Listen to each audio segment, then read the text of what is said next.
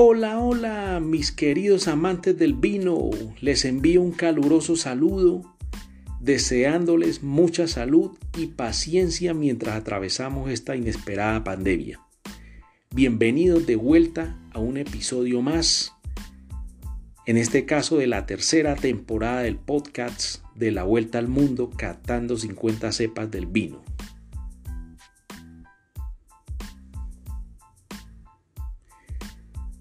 Sin más ni más, a lo que vinimos.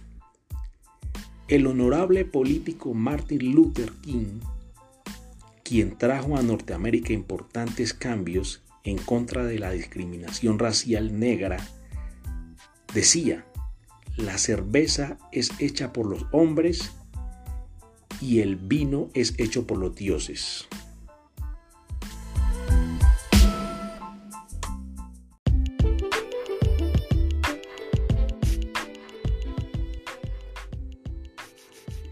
La historia del vino en Estados Unidos está separada geográficamente. Sobre la costa este, los primeros intentos para producir vinos a partir de uvas europeas ocurrieron en las primeras décadas del siglo XVII. La gran mayoría no llegaron a un buen final, incluyendo los esfuerzos del tercer presidente americano Thomas Jefferson quien estaba convencido que el estado de Virginia poseía el perfecto medio ambiente para producir vinos. Fue después de la llegada de numerosos inmigrantes europeos quienes trajeron técnicas y nuevas cepas, y de después de luchar con varias enfermedades y pestes contra las vides que se empezó a producir vinos aceptables en la costa este de Norteamérica. Reexaminando cepas nativas y haciendo cruces de estos cepajes fue que la viticultura empezó a florecer y sus vinos lograron un mejor sabor y éxito. Después de estos cruces, la viticultura evolucionó haciendo uvas híbridas francoamericanas, la gran mayoría creadas por científicos franceses en la costa este. La costa este está basada en su gran mayoría de uvas nativas, cruces e híbridos de cepajes, tanto norteamericanos como europeos. Mientras tanto, al oeste de Norteamérica, otra cultura del vino iba emergiendo. En 1629, dos hombres españoles, un monje capuchino, Fray Antonio de Arteaga, y el sacerdote franciscano Fray García de San Francisco establecieron misiones a lo que hoy es en día la ciudad de San Antonio, el estado de Texas y Alburquerque, y también Nuevo México, con el fin de hacer vino para celebrar la Eucaristía, plantando uvas como la Listán Prieto, la que había sido plantada en México por más de un siglo. Ahora recordemos este ático que es bien importante, que no fue hasta el año de 1846 que la Alta California fue cedida a Estados Unidos del país México, quien logró su independencia de la corona española hasta el año de 1821. Por los años de 1880, la costa oeste de Estados Unidos se había convertido en una consolidada industria del vino, convirtiéndose en una nación consumidora de vino a la par que Europa. De remarcar que 50 años después de la industria del vino estadounidense, se superaron duras crisis como la de la filoxera una plaga que devastó las plantaciones de cultivos de uvas en Europa y que se proliferó a casi todo el mundo. Para mí, uno de los sucesos más importantes en la historia del vino mundial y que será materia de otro capítulo o de otro episodio de la Vuelta al Mundo, catando 50 cepas del vino. Estados Unidos no fue la excepción. La época de la prohibición la Primera Guerra Mundial, la Gran Depresión y la Segunda Guerra Mundial fueron sucesos que frenaron bastante la historia o más bien la evolución del el vino en Norteamérica. Me quedo corto con la historia vinícola de los Estados Unidos, pero volveremos a América más adelante.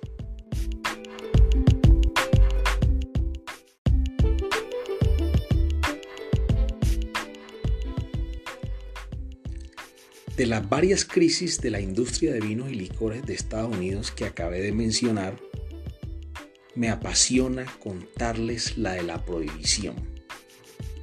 Así como también he nombrado importantes sucesos históricos de los países productores de vinos del mundo en mis anteriores episodios de las dos pasadas temporadas, debo destacar con resaltador fucsia los años de la provisión de licores en Estados Unidos. Insisto, me causa una gran sensación. Los 13 años de la prohibición del alcohol en todo Estados Unidos, un suceso político que marcó en gran parte la ruta de Norteamérica. Eran los años 20, hace un siglo, hace exactamente 100 años. Una medida que nació con ánimo de mejorar a Estados Unidos liberándolo de los supuestos efectos maléficos a la sociedad del consumo de bebidas y licores. Propuesta en su mayoría de iglesias protestantes y de abolicionistas que, que propugnaban la prohibición del alcohol bajo el famoso movimiento templanza. La ley seca, o más bien la famosa ley seca, fue establecida por la enmienda 18 a la Constitución de los Estados Unidos y derogada por la enmienda 21, prohibiendo la manufactura, venta y distribución de todas las bebidas alcohólicas, desde luego el vino también, que oficialmente tomó efecto el 16 de enero de 1920 y terminó el 5 de diciembre de 1933 bajo el gobierno del demócrata Franklin Roosevelt. Curiosamente, 100 años después de la ley seca en Estados Unidos, ahora en el año 2020, no solamente Estados Unidos, sino todo el mundo atraviesa por un suceso que no solamente golpea la salud de la humanidad, sino también toda la economía mundial del entretenimiento, de la gastronomía, de el vino mundial y de también de todas las bebidas destiladas producidas en todo el mundo. De las más de 700 bodegas productoras de vinos, se quebraron y desaparecieron el 20% de ellas. Solo permanecieron 140 de ellas sobreviviendo a la recordada prohibición de producir y vender vinos, además de tantas destilerías y de otras empresas que producían cervezas y desde luego, valga la redundancia, destilerías que producían muchos de los mejores whiskies en Norteamérica. El crimen organizado se disparó, los bares clandestinos se proliferaron el contrabando venido de Canadá, entrado en su gran mayoría por Chicago, explotó. Recordamos al personaje más famoso de la época, quien sacó provecho de la prohibición por contrabandear durante muchos años el licor consumido clandestinamente en Estados Unidos. El recordado gángster Al Capone. Coincidencialmente, miré por estos días, hace como unos 15 días, la película protagonizada por el brillante actor Tom Hardy, quien personifica a Capone en sus últimos años de vida en decadencia, salido de prisión y sufriendo de muchas enfermedades, entre ellas la demencia.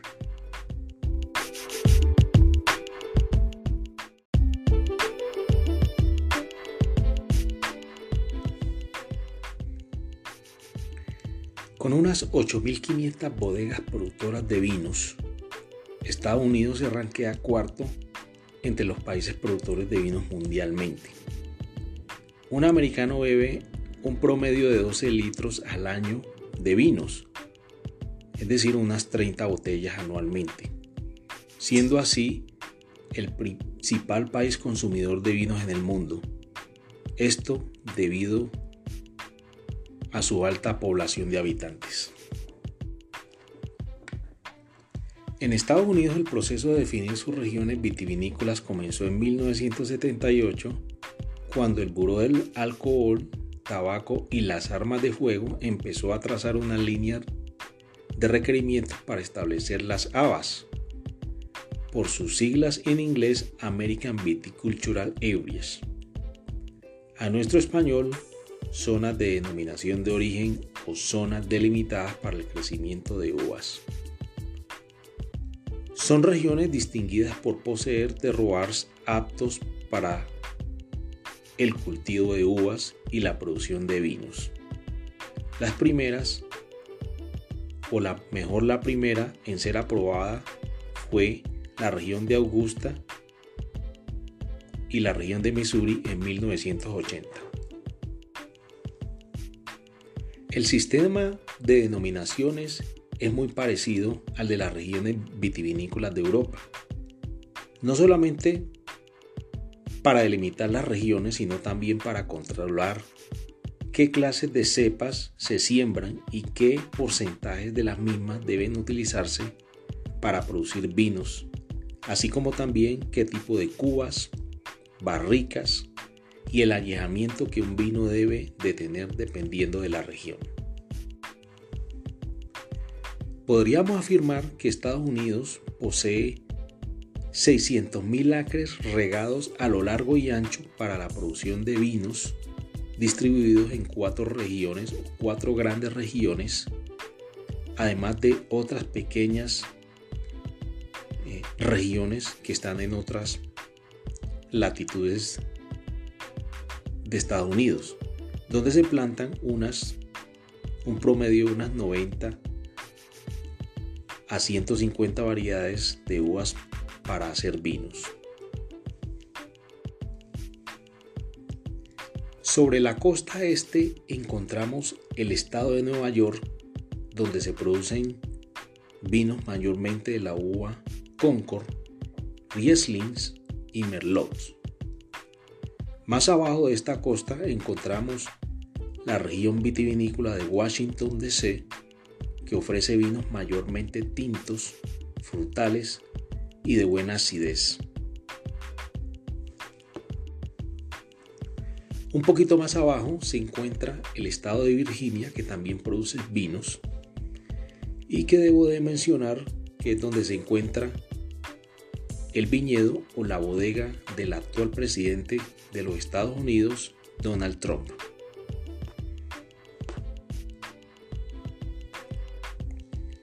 Cambiándonos de costa al noroeste en el estado de Oregon, enmarcando ciudades como Seattle y Portland, pegadas a la bella ciudad de Vancouver en Canadá, donde se producen vinos de uvas como Chardonnay, Pinot Noir, Pinot Gris y Riesling. Y bajando por toda la costa del oeste norteamericano encontramos la región más importante de todas, donde se producen el 80% de los vinos del país. La famosa California, con su gran región vitivinícola del Valle de Napa, reconocida ante el mundo por muchos de sus excepcionales vinos.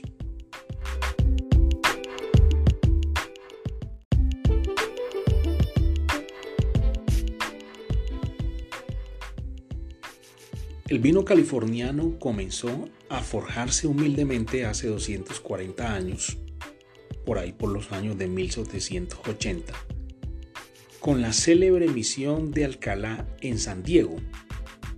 Luego estalló en 1850 en las regiones de Sonoma y el Valle de Napa.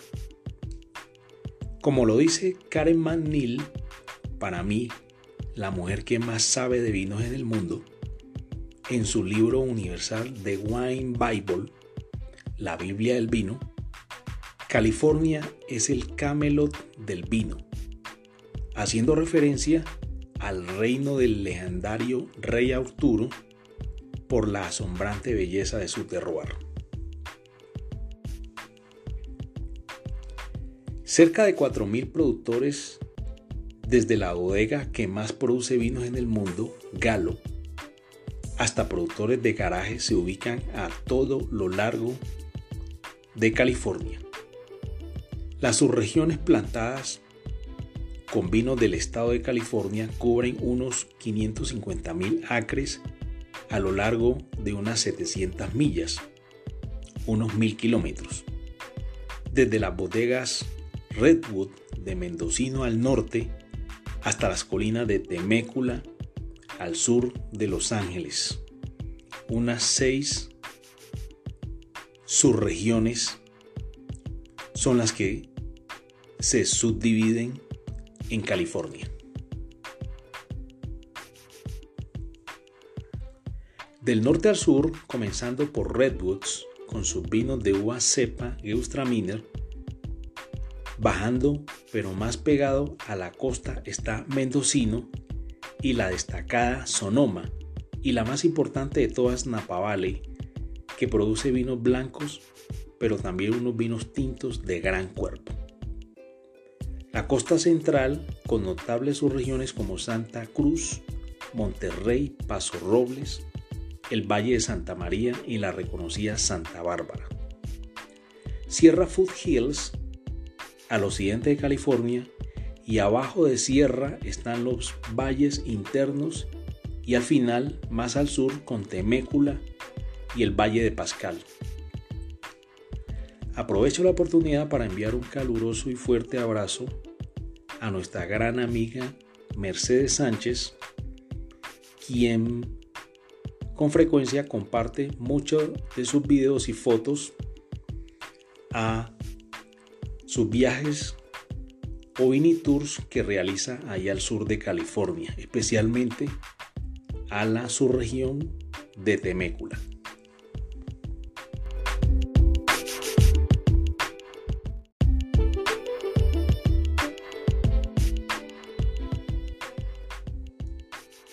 El clima, los suelos y la geología de California es bastante diferente en toda su región considerada el Mediterráneo del Nuevo Mundo porque sus viñedos son bendecidos por los rayos solares constantes que hacen madurar bien las uvas y por los vientos de noche que hacen que las uvas conserven buena acidez, claves para la buena estructura de los vinos. En otras palabras, un paraíso geológico y de diversidad climática justo apenas para la pides. Más de 100 variedades de uvas son plantadas en toda California, destacándose los vinos blancos de Chardonnay y Riesling, los vinos tintos profundos de Cabernet Sauvignon y Merlot. Pero la cepa que identifica a California es la famosa Sinfandel. Aún no sobrepase el número de hectáreas plantadas al Cabernet. Esto hasta el año 2000. Sinfandel es la tinta enigmática. Fue la más plantada e insignia de California en el siglo pasado. La Sinfandel crece especialmente en zonas cálidas como la del condado de Sonoma, como en el condado del Dorado y dentro de Mendocino al norte de California. Es descendiente de europeas, solo hasta 1990 a través de estudios de trazabilidad de DNA se reveló que la Sinfandel es la croata Trividrag y que Italia la llama primitivo, allá en el tacón de la bota italiana. Llegó a América en 1850, pero se desconoce cómo arribó y quiénes la trajeron. Es una cepa muy camaleónica. Convertida en vino, es de color rubí intenso con matices a veces oscuros. En nariz nos evoca aromas a mermeladas de fresas y ahumados con notas ligeramente a cinnamon, duraznos y moras suaves. En boca es baja en dulzor, de baja acidez, de taninos medios moderados, bastante alcohólica debido a su alto potencial de azúcar, siendo aún uva. Tanto en América como en todo el mundo son conocidos los vinos de la bodega Sutter Home.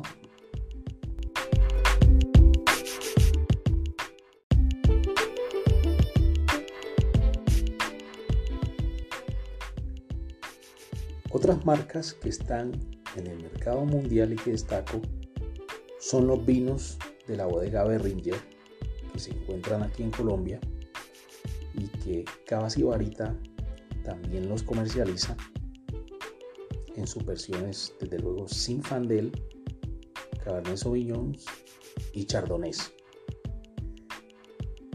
Y que se encuentran o que se producen en Condado de Santa Elena, allá en Napa Valley, California. También destaco los vinos de la leyenda del vino Robert Mondavi, los de la bodega Opus One, los vinos de la familia Galo, que ya mencioné anteriormente, el más grande productor de vinos del mundo. He llegado al éxtasis y yo creo que la más importante parte de este episodio, desde luego la época de la provisión fue, comentarla fue muy apasionante para mí. Y es que obligatoriamente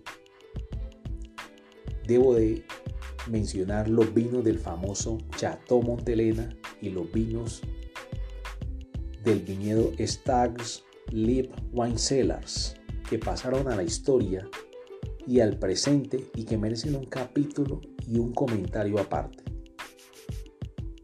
Es un suceso muy importante para la historia del vino norteamericano, de Latinoamérica y del mundo en lo que se denominó como el legendario juicio de París en 1976.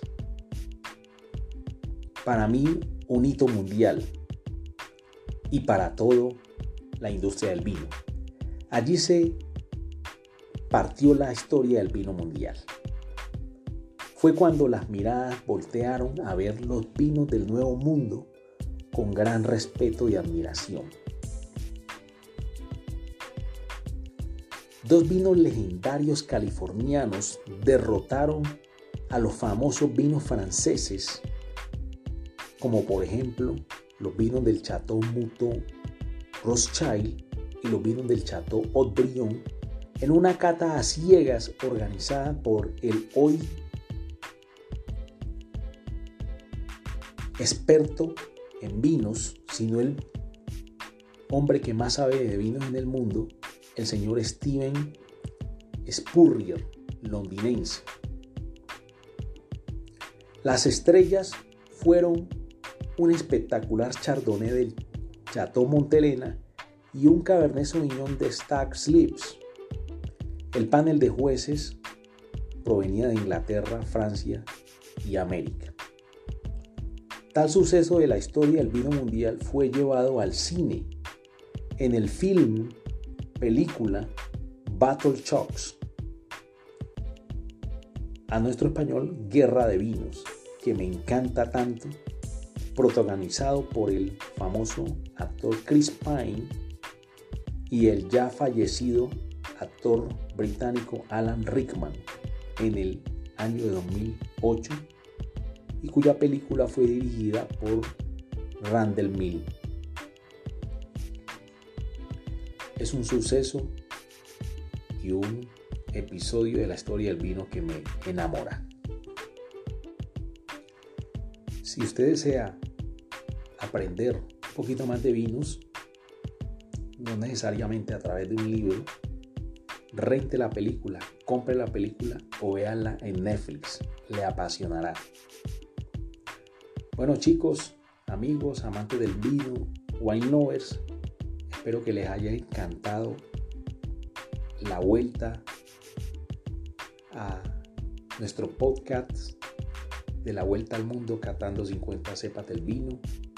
Este regreso fue muy apasionante. Y como siempre, no olviden nunca que el vino es salud y sabiduría. Voy a dejar con una canción muy emblemática del mundo del vino de la famosa banda UB40, Red Red Wines. Nos vemos. Goodbye. Till the next episode.